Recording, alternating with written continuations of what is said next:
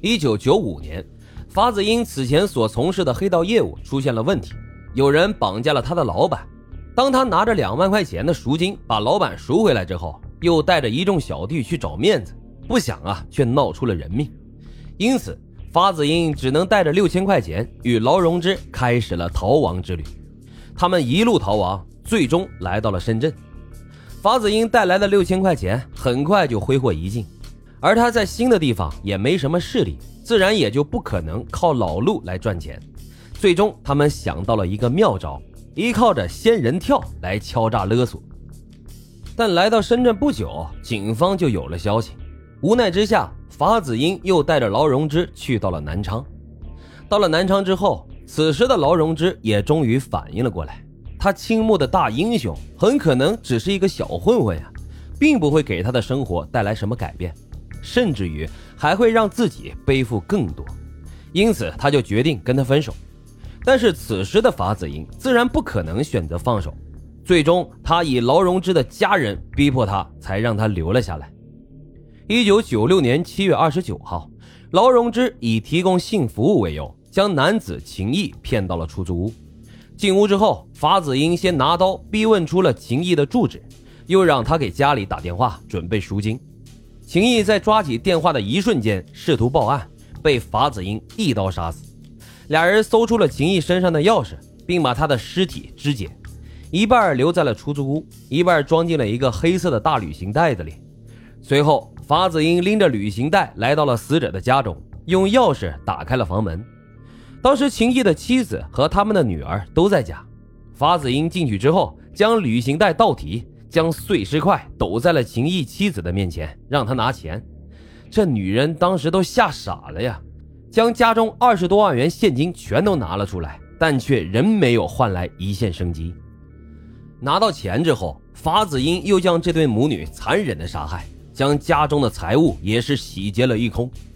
他和劳荣枝潜逃几天后，遗留在出租屋里的秦毅的另一半尸体发出了恶臭，被邻居们发现。警方搜查这座出租屋时，从中发现了一张名单，所列的都是当地有头有脸的个体老板。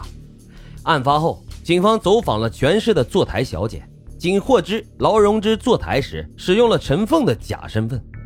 警方顺藤摸瓜，终于查出了陈凤的真实身份，就是劳荣枝。然而，这俩人啊，却像是凭空消失了一般，再也没有现身过。法子英交代。他们拿着从秦毅家弄来的二十多万元钱财，一路上大吃大喝，随意的挥霍，直到把钱用的差不多了，才想着再去搞点钱。此时已经是一九九七年的十月，他们故技重施，由劳荣枝去夜场坐台，物色目标。结果劳荣枝呢，一时半会儿没找到有钱的男人，他倒是看中了夜场的两名同事。几天后，温州一家出租屋内，两个女子被杀。均是双手双脚被绑，脸朝下趴在床上。俩人呢，一个是坐台女，一个呢是妈妈桑，都很有钱。因当时搜集的破案线索不多，失去了侦破案子的最佳时机，一时间就成了悬案。后来经过指纹比对和法子英的供述，证实啊，此案正是二人所为。此后，南昌警方发布了全国通缉令，追击二人。至此，两人正式踏上了不归之路。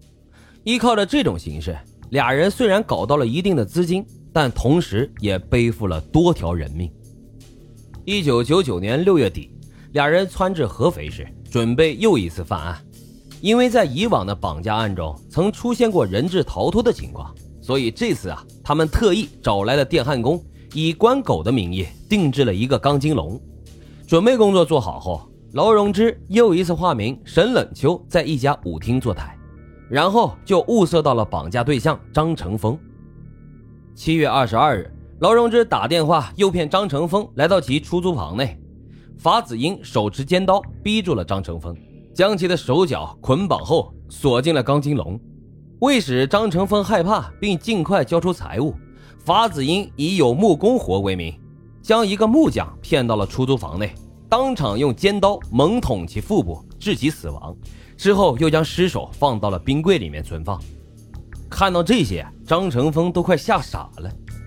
晚上二十一点左右，妻子刘芝芝接到了丈夫的电话，张成峰颤抖地说自己被绑架了，歹徒索要三十万元现金，并且当着他的面杀死了一人，还残忍地把头给割了下来。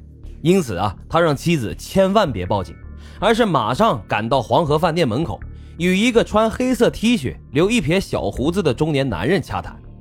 刘芝芝吓得魂飞魄散了。安顿好九岁的儿子后，便慌张打车来到了黄河饭店。饭店门口啊，灯火通明，人声鼎沸。刘芝芝在此等了二十多分钟，也没看到一个留小胡子的人，只得啊又打车又往家里赶。他在家中等了一个多小时，才接到了一个陌生男人的电话。对方冷冷地说：“今天啊，你先准备一万块钱，明天早上九点我再联系你。”不等刘芝芝回答，他就把电话给挂断了。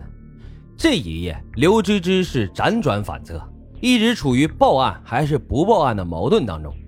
报案呢，怕这绑匪撕票；不报又怕自己一个女人应付不了，反而使丈夫更加危险。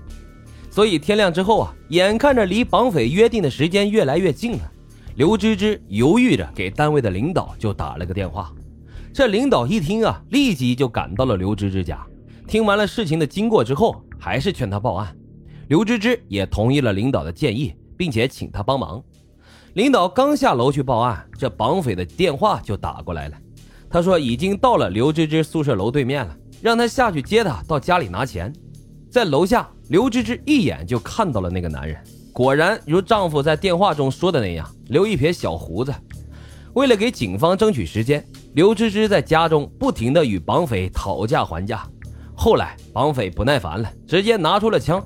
扬言自己杀过很多人，让刘芝芝别耍花样，否则啊，马上就崩了他。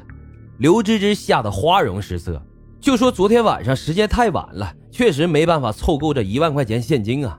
他手忙脚乱的把家中仅有的六千元现金交给了绑匪，又说现在就出门去找人借钱，让绑匪再多给他点时间，这才得以脱身。